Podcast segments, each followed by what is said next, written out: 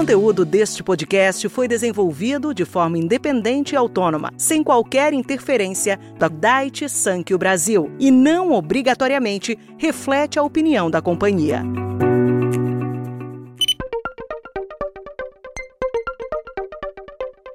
Saúde, meu colega! Eu sou Lorenzo Tomé, médico, e junto com o Medipedia vou te apresentar os principais temas para você dar um play no futuro da medicina. O Medipedia é um canal de conteúdo que apresenta para você os principais temas da medicina digital. Este canal é produzido pela indústria farmacêutica Daiichi Sankyo. Se você quiser conhecer tudo que está lá no Medipedia gratuitamente, basta acessar medpedia.com.br. Enquanto você não vai lá, eu trago ele aqui para você. Roda a vinheta!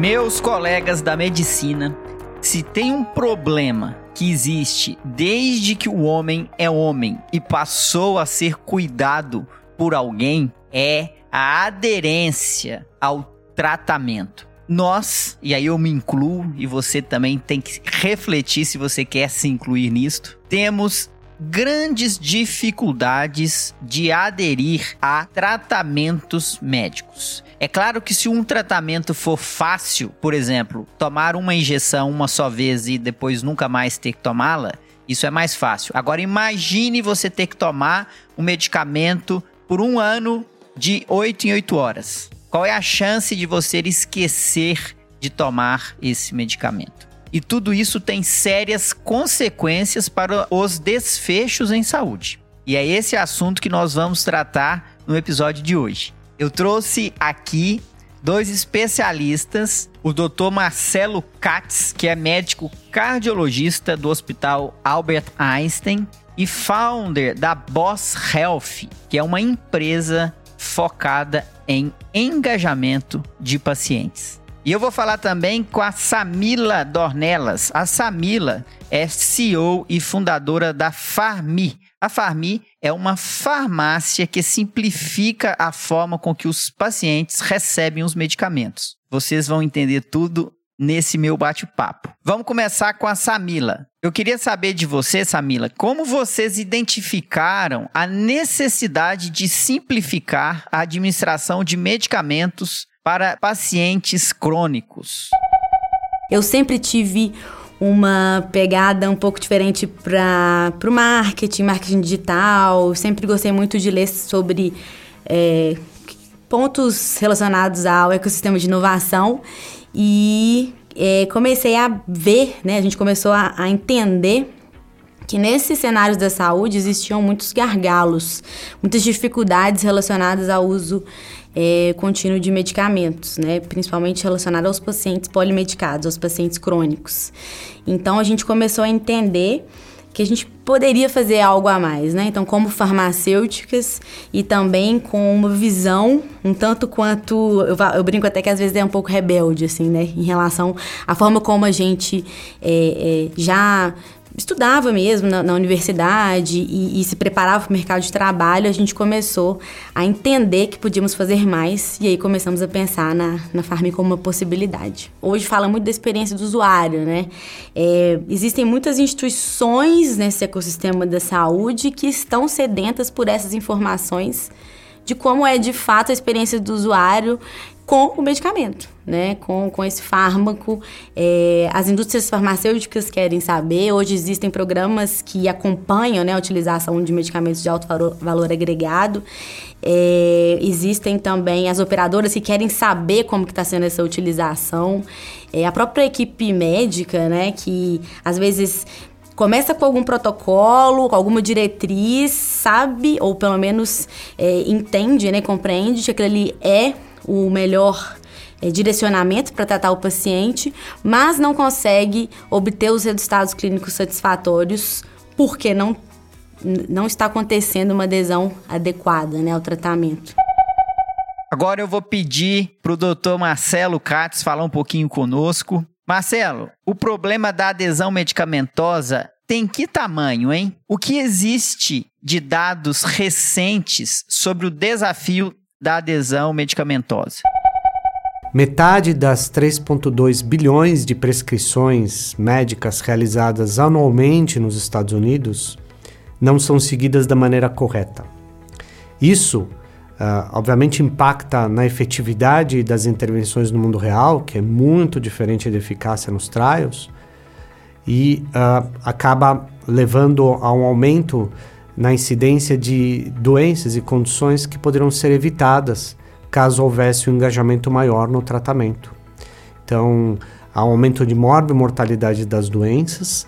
Estima-se que 125 mil óbitos por ano nos Estados Unidos acontecem em decorrência da falta de adesão, com custo estimado da ordem de 100 a 300 bilhões de dólares. Portanto, os senhores observam que eh, essa é uma questão que tem um custo social e um custo econômico. Perfeito, Marcelo. Na sua opinião, como que a aplicação da ciência comportamental nesse contexto que nós estamos conversando pode melhorar o engajamento dos pacientes?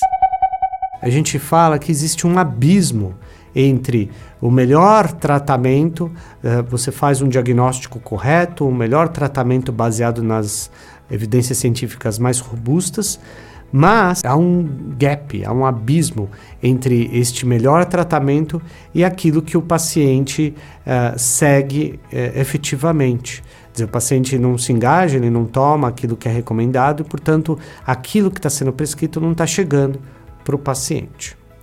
Uh, daí, quando a gente avalia uh, essa situação, uh, o uso da ciência comportamental pode ser um ponto de partida para tentar melhorar o engajamento dos pacientes. Esse é um estudo publicado no New England é, que discute uma das nuances da, da questão comportamental, que discute quando o paciente recebe a notícia de, vai, de, que vai ter que tomar uma medicação pela primeira vez, como ele reage? A gente acha que é uma coisa trivial para as pessoas tomar remédio, mas não é. Então, essa é apenas uma nuance, mas a, a, a questão é muito mais complexa. E, de fato, a ciência comportamental ela pode ser aplicada uh, no, fenótipo, no fenótipo comportamental de um indivíduo que se manifesta na forma em que ele mantém o estilo de vida dele relacionado à saúde, se ele faz atividade física, se ele não fuma, se ele controla o peso, se ele faz dieta, e também na forma com que ele lida com as medicações que eventualmente ele precise tomar, com a adesão aos remédios, às intervenções que são recomendadas. Samila, conte um pouquinho pra gente como a FAMI ajuda na adesão medicamentosa dos pacientes de maneira geral, acredito que é tentar se aproximar entender todas as percepções, né? Percepções objetivas e subjetivas desse paciente crônico em relação ao uso contínuo de medicamentos. É, bom, primeiro acho que é interessante falar sobre as dificuldades que ele tem relacionadas à adesão é, de maneira geral, né? Porque hoje acho que o primeiro ponto e mais importante é a falta de entendimento, né? De compreensão que esse paciente é, não tem, né, em relação à, à farmacoterapia. Muitas vezes ele tem algum sintoma, vai ao médico, recebe a prescrição, vai na farmácia, aquele medicamento é dispensado sem uma orientação muito completa e ele utiliza aquele medicamento por anos, né, às vezes 15, 20 anos, sem entender completamente por que, que ele está tomando aquele medicamento, né? E, e muitas vezes o que acontece é a inserção de outros medicamentos por conta ou de, de novas morbidades, né? Ou mesmo de reações é, adversas é, e, e intercorrências relacionadas ao uso de determinado princípio ativo. Então, hoje, não somente essa falta de compreensão da farmacoterapia, mas também a própria quantidade de medicamentos por dia, a complexidade né, de horários, é, essa, essa é, complexidade de gestão de compra. Hoje, muitas vezes, muitas apresentações farmacêuticas, elas têm diferentes quantidades de comprimido, né? A maioria tem 30 comprimidos, que é ali pro, pro mês, né? Mas muitas têm 28, algumas têm 32 até 60 comprimidos. E há, há, muitas vezes é, os medicamentos acabam em diferentes momentos. E aí, ou o próprio usuário ou o familiar tem que correr na farmácia, é, comprar o medicamento com urgência como eu falei, essa questão de, de tentar organizar né, esses medicamentos nesses recipientes que está muito propenso a erro. Às vezes o paciente pega aquele comprimido do, do desse recipiente de acrílico, né, de plástico, e, e, e muitas vezes esquece se já pegou daquele dia ou não, porque não tem uma identificação muito clara. Enfim, hoje, de maneira geral, é, esses são os principais gargalos né, relacionados e dificuldades relacionadas a essa adesão adequada ao tratamento medicamentoso. E trazendo para o nosso modelo, né, o que a gente faz é promover essa adesão. Né? A gente tenta facilitar da melhor maneira possível que é, não só o paciente, mas a família no cenário envolvida, é, também os profissionais de saúde tenham mais facilidade nessa, em toda essa rotina né, de organização, compra e administração dos medicamentos. Então, é lógico que hoje com a Farmibox a gente não consegue garantir que o paciente está tomando no horário adequado, que o paciente realmente tomou o medicamento, mas a gente promove essa adesão. Então, hoje, por exemplo, é, a gente ainda não tem um uma interação tecnológica com um aplicativo, né? Que ele, por meio de gamificação ou, enfim, né, outros, outros, outras soluções, consegue nos informar que ele acabou de tomar aquele medicamento ou não, né? É algo, por exemplo, que a gente que está no nosso roadmap para a gente trazer cada vez mais esse paciente para perto da gente, né? Para a gente entender como está sendo de fato a experiência dele com a farmacoterapia. Mas hoje, talvez o principal, a principal dificuldade, né, para a gente garantir é, essa melhor adesão ao tratamento seja por conta dessa dessa falta de, de proximidade mesmo. A gente está muito próximo, a gente acompanha essas pessoas, a gente é, tem ali uma interação mensal personalizada, né? A gente faz petição da prescrição médica, a gente entende qual é a situação clínica, a gente faz é, e aplica diferentes é, análises da, da farmácia clínica, mas é, a gente ainda tem que se aprimorar, né, em relação a essa proximidade tecnológica mesmo. Cita pra gente outras empresas ou startups que também atuam nesse mesmo propósito da Farmi e que até podem ser fontes de inspiração para vocês. Bom, hoje no Brasil é, tem uma, uma startup que eu, que eu gosto muito, que eu admiro muito a história é, deles, que é a Cuco, né? É, eu acho que eles vêm fazendo um trabalho muito legal relacionado a essa proximidade mesmo que eu falei, é, para o paciente crônico, né? Trazendo informações ali que são muito relevantes para toda a cadeia de saúde. Eles têm uma adesão muito legal, né? É, ao próprio aplicativo, né? Depois que, que o usuário baixa, é, é muito massa, assim. Então, é, é, uma, é uma inspiração hoje para a Farmi, né? Aqui no, no Brasil. A Farmi não é um produto digital, né? Somente. A gente tem um, operacional ali muito significativo.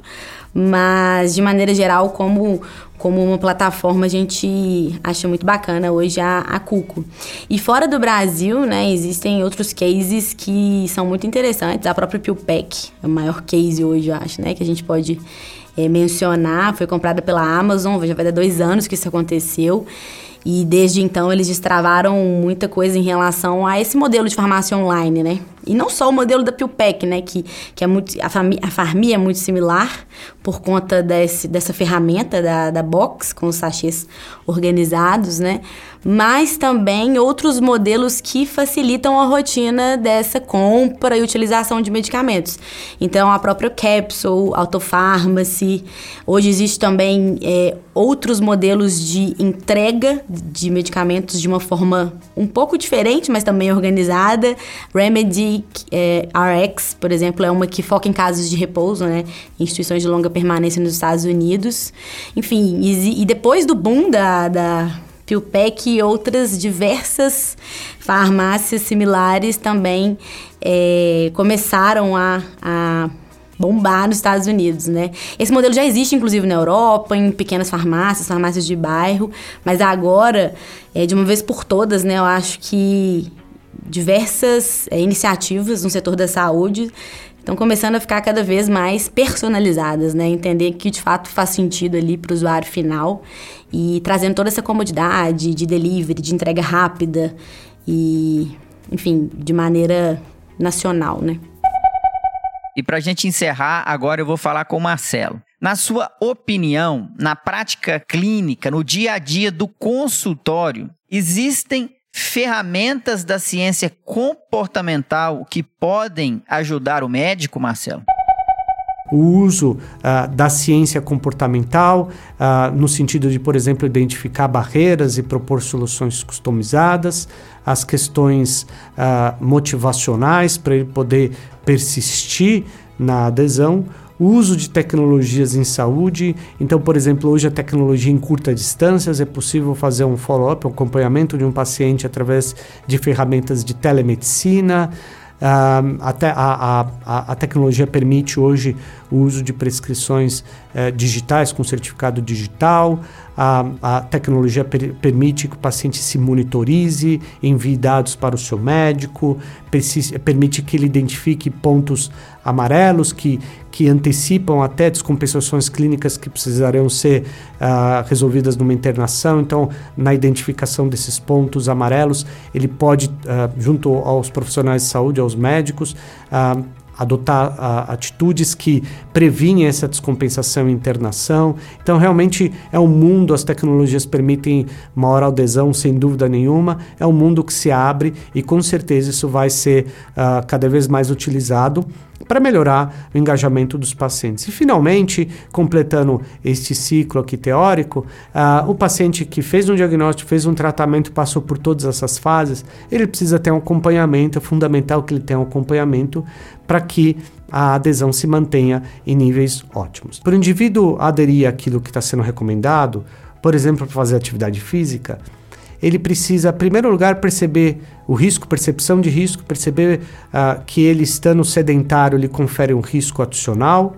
Uh, mas não basta ele perceber o risco, ele precisa perceber o benefício da proposta que está sendo uh, dita para ele e ele precisa suplantar barreiras uh, para essa mudança de comportamento. Então, pegando o caso novamente do exercício físico, o indivíduo precisa perceber que ser sedentário lhe confere risco, precisa perceber que uh, fazendo exercício isso vai lhe conferir benefícios e precisa suplantar barreiras para o exercício. Por exemplo, uh, a barreira, uma barreira pode ser falta de tempo, outra barreira pode ser falta de espaço para fazer atividade física.